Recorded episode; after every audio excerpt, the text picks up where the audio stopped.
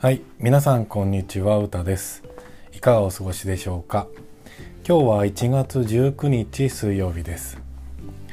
えー連日すごい寒いなと思うんですけど、皆さん風邪はひいてないでしょうか。コロナもですね、すごいまた急拡大してきて、明日、明後日かな、また東京はまん延防止、マンボウってやつですね。それがまた発令されることになると思うんですけど、まあ、気をつけなきゃなと思います。でねちょっと元気になるような話なんですけど、まあ、元気になるの僕だけかもしれないんですけどちょっと動画の紹介なんですけど YouTube で見てる動画の中に、まあ、最近なんですけど知った動画でえ B2 ダンスグループっていうダンスグループ、まあ、K-POP のカバーダンスのグループがいるんですね。これねサンパウロの人たちなんですけどブラジルサンパウロですね。これがですね、まあ、メンバーのほとんどは、まあ、男性が中心で女性チームもいるんですけど、まあ、その男性多分ねみんなゲイなんですよね。あの動きとか見てて 大体そうかなって感じがするんですけど、まあ、このねダンスカバーがね半端なくいいんですよ。あの踊り方も、まあ、いかにもゲイっぽいしあとまあフォーメーションみたいのは多少オリジナルなのかもしれないんですけど結構な人数で踊ってるんですよね。でとても上手だしあの大体こう道の真ん中で踊るんですよね。で周りに観客が多少いて、まあ、一発撮りだけかどうかわかんないんですけどなんか一発撮りの時はワンテイクみたいの書いてあるんですけどで大体 K-POP なので人気のある K-POP アイドルの曲を中心にやってるんですけど上位の、ま、この再生回数上位を見ると5位ぐらいまでは全部ね TWICE なんですよね。で最近去年かな発売した全編英語の「The Fields」っていう曲があるんですけど、まあ、それも早速3ヶ月前ぐらいですかねにカバーしてるのがあって、まあ、それも結構もう100万回の再生数とかになってたりするので結構人気だなっていうので、まあ、よかったらねあの概要欄にリンク置い書いておきますので見てくれたらなと思います。で動画っていうんでもう一つ動画の話なんですけど今度はドラマの方の話で少し前にちょっとお話しした「賢い私生活」っていうドラマシーズン1シーズン2っていうのをネットフリックスで見てきてたんですけどそこの主演している人たちで、まあ、重要人物のね、まあ、5人ぐらいの仲良しグループ同期のメンバーの一人にちょっとぽっちゃりの俳優がいるんですね。で僕その俳優さんが好きでキム・デミョンさんって言うんですけど今ね年齢は41歳の人ですね。まあ、身長も高いけど横にもまあまあ大きくてでも賢い私生活ではちょっと痩せたような感じがあるんですけど以前はね結構太っててでこの人の出世作が「ミセン」っていうサラリーマンを題材にしたドラマがあるんですね。で賢い生活見したら見もあの見終わったらこの「ミセン」見ようかなと思っててえつい最近から見出して全部見終わったところなんですよ。でこのドラマは全ね20話かな、まあ、全20話で全部80分ぐらいなんですよ。なのでまあまあね1話見るの結構体力いる感じはあるんですけどとても面白いのでちょっとおすすめと思って今日話そうと思いました。でこの「ミセン」っていうドラマ、まあ、僕はねこの俳優の見たさに見始めたんですけどもともと漫画の原作が漫画みたいなんですねあの韓国の漫画で同じ「ミセン」っていうタイトルの漫画なんですけどネットの漫画だったのかな？でそれですごい人気になってウェブ漫画ですねそれで人気になってドラマ化したらしいんですけど、まあ、漫画の時もかなり人気が出たけどもその後ドラマ化して2014年にドラマ放送したんですけど、まあ、これも社会現象になったぐらい人気になったらしいんですよ。ま、僕その当時のねことことは全然知らないんですけどちょっと調べてみたらそんな感じのこと書いてありましたね。でこのドラマのストーリーなんですけど、まあ、主人公はあの天才技師みたいなあの生い立ちのある人なんですね。子供の頃囲碁をやっててでプロ棋士としてずっとこう訓練してきてたんだけどなんかお父さんが亡くなったことをきっかけにそのプロ棋士として生きていくっていうのはもう諦めざるを得なくなったみたいなのがあってじゃあ社会に出なきゃいけないっていうのでなんか20代後半ぐらいでサラリーマンになろうとするんですかね。まあ、その時に、まあ、家は貧乏なんだけど骨がどうもあったみたいで大手の会社のインターン社員としてまずコネ入社するんですよ。でその後、まあ、インターンから社員になるっていうところで同期の人たちとだんだんこう仲良くなっていくというかまあ切磋琢磨するみたいな感じなんですけど入社した時に同期は4人なんですね。でもこの主人公だけは契約社員になってでそれ以外は正社員なんですね。でまあ契約社員になってしまった理由としてはこのまあプロ棋士としてずっと来てたので大学は行ってないんですよ。だからやっぱりこう、まあ、超学歴社会の韓国の中では正社員になることができなかったっていうので契約社員で入社するんですよね。で、まあ、契約社員だっていうのもあるしコネ入社っていうのもあって結構何ていうんですかね会社で辛い思いをするわけなんですよ。まあ、でこの超学歴社会っていう韓国の社会背景もありますけどこの雇用形態っていうのもテーマになっててやっぱこうなかなか正社員になれないっていうのが現実としてはすごいあるみたいなんですね。もうそれでその契約社員として入社した主人公が正社員になれるのかどうかみたいので、まあ、頑張っていく姿が描かれるんですよ。でさらにねその同期の中には女性がいてすごい優秀な女性なんだけどもやっぱ女性差別がね結構ねこう描かれてるんですよ。いやこの2014年で、まあ、10年もいかない前8年前ですかねであ8年前こんなだったのかっていうぐらい女性差別がすごい表現されててまあ多分社会問題になってたんだと思うんですよね。でセクハラとかあとパワハラもねすごいこう描かれてるので、まあ、ちょっとこう韓国ってこんなにひどいのっていうふうに見えてしまう気がするんですけどいやいや待てよ日本もこうだったなって なんか忘れちゃってるかなって気はしててよくよく思い出すと同じような感じだったなって思ったんですよね。まあ、それがねすごいこうサラリーマンの人なら痛いほどわかる場面がいっぱいあって韓国も日本も同じだなっていうような感じがありました。で、まあ、ただね韓国って、まあ、そのこの2014年の作品ですごい社会現象になるぐらいまあ、このねサラリーマンの世界を描いてるっていうのがすごい話題になったんだと思うんですけど、まあ、その後も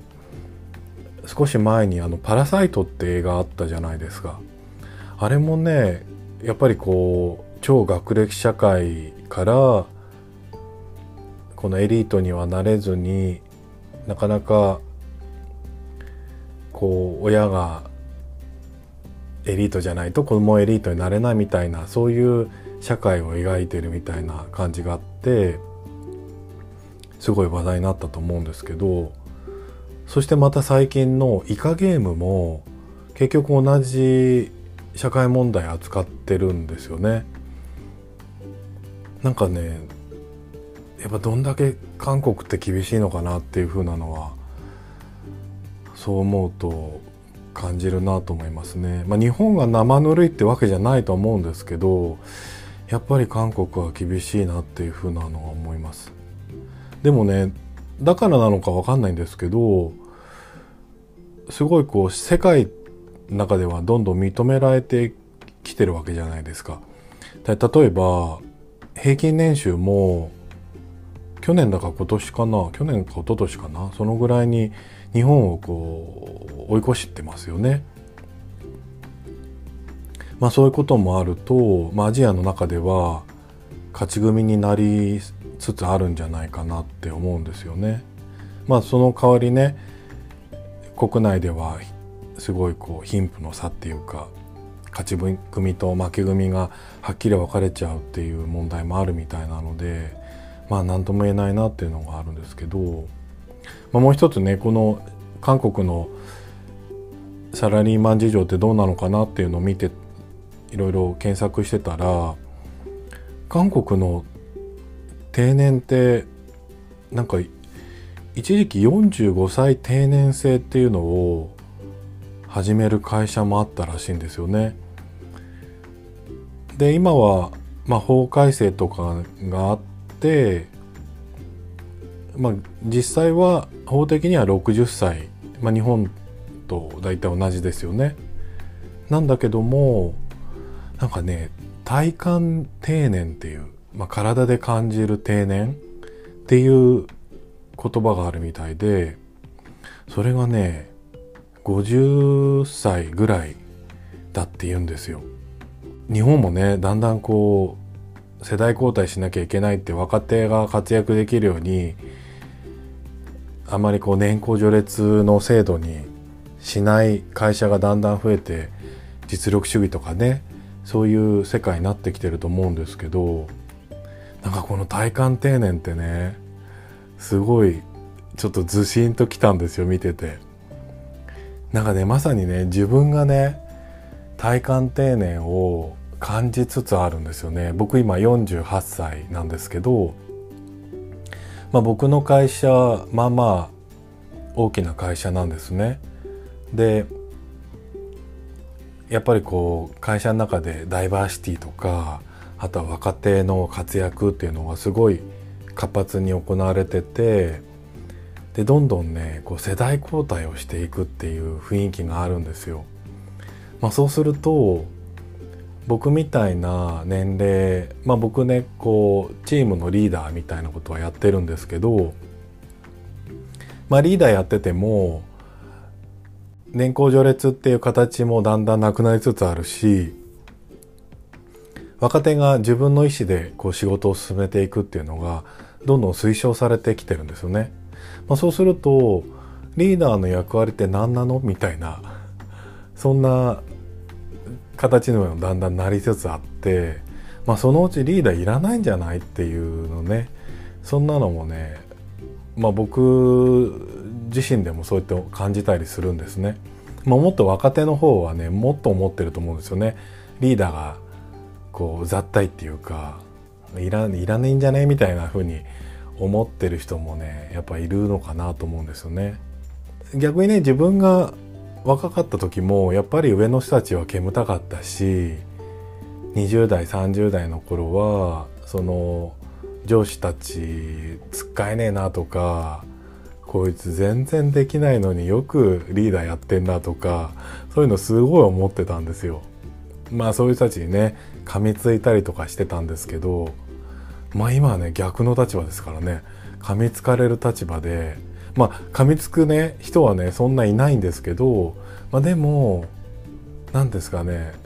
あの私たちに任してくださいよみたいなことをこう言ってくる人もいるので、まあ、やっぱりちょっと煙たいのかなっていうふうに思うんですよね。まああんまり自分では意識したくなかったんですけど、まあ、老害になりつつあるのかなって思うんですよ。まあ、そうするともう体感定年っていうのって現実的になるのかなって思って、まあ、このねポッドキャスト始める時に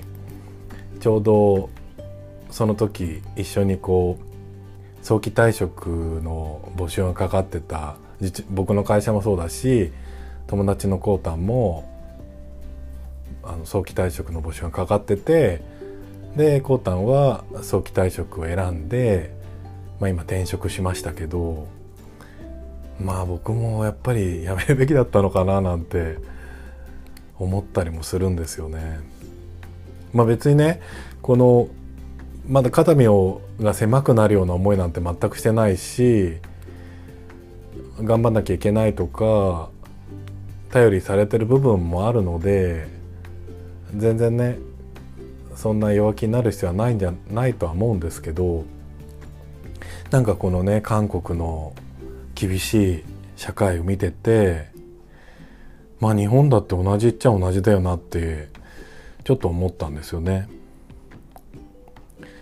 で、まあ、店の話に戻ると、まあ、店でこう一番テーマになってるのってやっぱり学歴社会とか雇用形態のところかなと思うんですね。で僕のことちょっと思い出してみると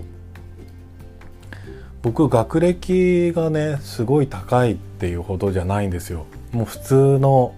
大学に行ってってぐらいな感じでまあ大学にね行けたことはあの良かったし行かしてくれた親にも感謝はしてるんだけどトップの大学じゃないのでまあ普通の大学っていうところなんですね。で僕が社会人になる時にまあ僕は建築学科だったんですけど会社を受ける時にまあ何ですかね自分のこう実力で行こうとするのとあと会社あの学校のこう推薦みたいのをもらっていく方法と、まあ、2種類のやり方でこう最初会社を受け始めたんですね。で自分の実力だけで普通にこう応募して面接を受けてとかってやると割とね簡単に落ちてたんですよ。まあその時ね僕の世代ってベビーブームで、まあ、最も子供の人数が多かった時なので、まあ、第2次ですかね第1次が段階の世代で僕ら第2次ベビーブームで最も多いし、まあ、ちょうどね就職氷河期みたいな状況になった年なんですね。もうだんだんこうバブルが崩壊してバブルがはじけてだんだんこう就職できない学生が増えてったっていうので、まあ、特にねベビーブームの世代でだっていうのもあって、まあ、厳しいっていうふうに言われてたんですよ。まあ、でもそんな中でも理工系はまだこう町田みたいな感じがあったんですけど、まあ、やっぱりね普通に受けると落ちてしまうっていうこともあったんですね。で一方で学校の推薦をもらうっていう方法もあるんですけどまあそれはね学校でやっぱり真面目にこう成績取ってないとなかなか推薦はもらえないんだけどまあなんとかね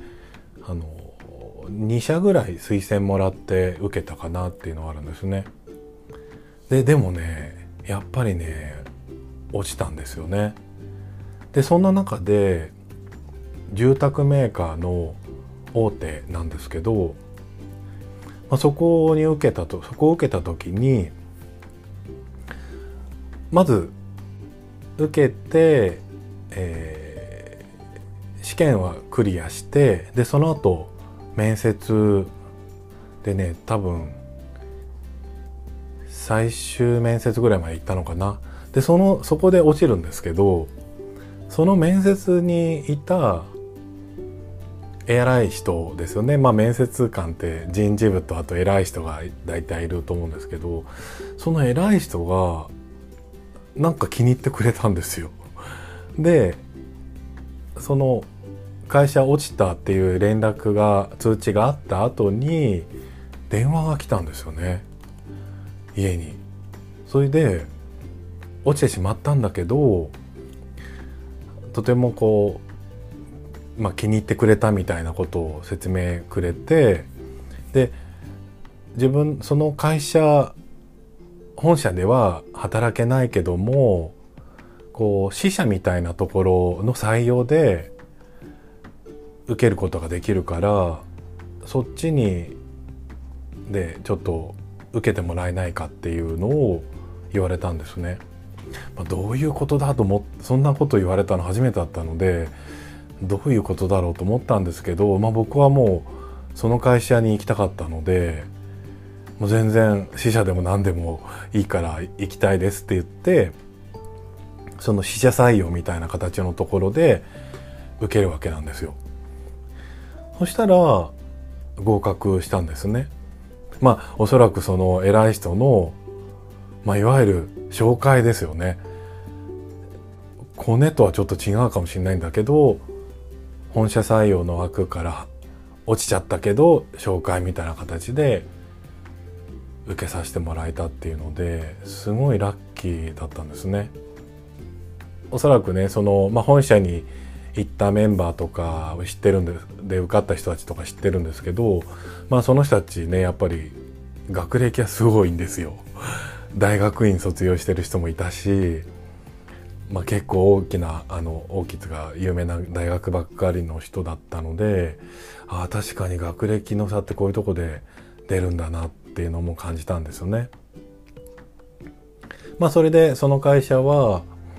まあ頑張ったんだけど結局5年ぐらいで辞めてしまったんですよね。まあその話ちょっと前にしたかな。まあそれでねその後どうしてもやりたかったインテリア業界に行ってでまあそのインテリア業界に行った時、まあ、割と有名なインテリアショップなんですけどそこを受けた時も正社員はね最初募集してなかったんですよ。あの契約社員を、まあ、さっきのね未線の主人公と同じ契約社員の募集だったんですけどまあそこの場合は未線とは違うのは未線はこうみんな同じ土俵なんだけども最後受かった時に契約社員と正社員に分けられちゃったみたいな感じなんですけど、まあ、僕の場合はっていうか、まあ、日本の場合多くの場合は契約社員は契約社員で募集とかだったりするんですよね。で僕がその時受けた会社も正社員を募集してなくて契約社員の募集の枠だったんだけど、まあ、どうしてもインテリアやりたかったから契約社員で受けたんですよね。でまあその時に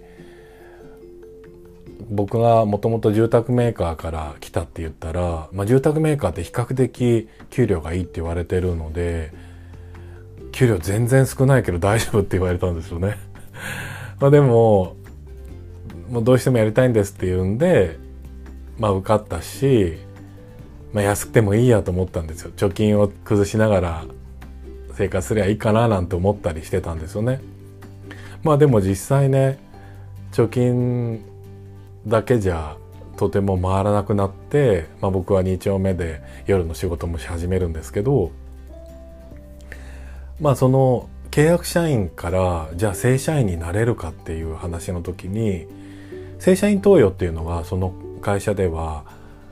一応こうあったんですよねそういう年に1回正社員に投与するっていうチャンスがあったんですよ。まあ、ただなかなかそれも狭き門で簡単じゃなかったんですよね。で僕はやっぱり転職で行ってるのでそこにいる人たちよりもちょっと年上だったんですよ。でもやっぱり二十歳ぐらいから働いてる子たちが先に行ってやっぱりその子たち長い方がこの社員登用の受けられる資格になりなったりしてたのでなかなか僕の順番にはね回ってこないっていうのもあったんですよね。まあ、でね、まあ、そこのインテリショップも5年ぐらい勤めるんですけど、まあ、次ぐらいに正社員の登用のチャンスが来るねみたいな話にはなったんですよ。ただその5年間働いてきてやっぱり全然給料も上がらないで正社員になってなっていった先輩たちまあ年齢は年下なんでなんですけどでかつすごい仲良かったので正社員になったらいくらもらってるみたいな話も細かくこうみんなで話してたんですよね。そうすると全然うまみないなみたいなそんな話もあって、まあ、結局ね正社員になった僕の先輩も辞めちゃったりもしたんですけどまあそうもそういうのを状況を見ててやっぱここでずっとやっていくの難しいなと思ったんですよね。正社員になってもその社員の中でもやっぱいろんな仕事があって例えばインテリアなのでバイヤーの仕事とかこうマーケティングの仕事とかそういうところになっていけば給料はどんどん上がっていくと思うんですけど、まあ、僕はこのお店で商品を売る、まあ、店子ですよねある意味 あのお店の店員としての入社だったので、まあ、なかなかねステップとしては底辺から始まってるなって感じがあったのでちょっと将来性としてね不安を持ったんですよ。まあそれで今の会社に転職することになったんですけどまあやっぱりね、まあ、日本はこう契約社員正社員っていうのが分けられた状態で選択肢としてあるとは思うんですけどまあなかなかやっぱり契約社員から正社員っていうのは難しいなと思ったんですね。まあそれで今の会社はっていうと、まあ、運よく正社員で転職できてるんですけど